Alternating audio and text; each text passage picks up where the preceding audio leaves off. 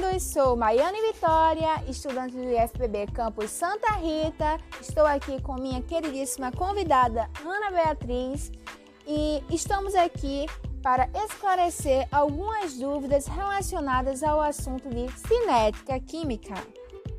Olá, Maiane. É um grande prazer estar aqui com você e passar esse momento juntos e também transmitir conhecimento, porque afinal esse é o nosso objetivo aqui.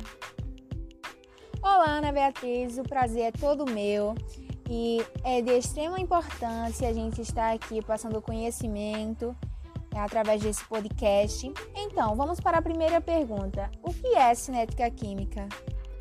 Então, a cinética química ela é a área responsável por estudar e compreender a velocidade das reações e também os fatores que podem vir a influenciá-las. Exatamente. Pelo que estudei sobre o assunto de cinética química, é exatamente isso. É, sempre estudamos esse assunto na escola ou em qualquer lugar que seja, mas nem sempre percebemos que ele está presente no nosso dia a dia. Então, você poderia citar alguns exemplos de cinética química no nosso dia a dia, no nosso cotidiano?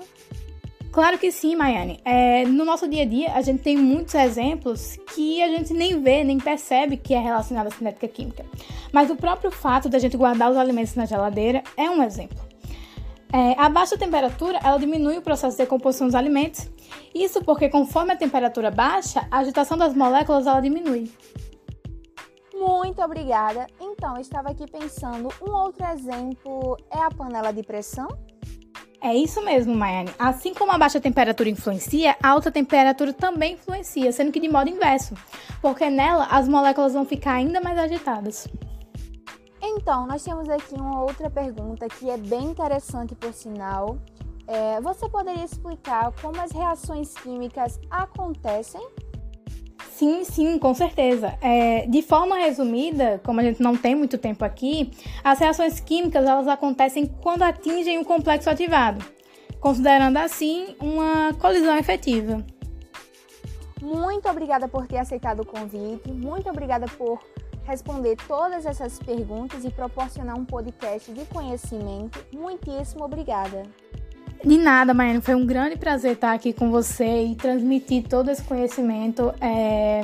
Qualquer oportunidade eu estarei aqui de volta. Então, pessoal, ficamos por aqui. Obrigada por ter escutado até o final e até o próximo podcast. Tchau, tchau. Tchau, tchau, pessoal. Até a próxima.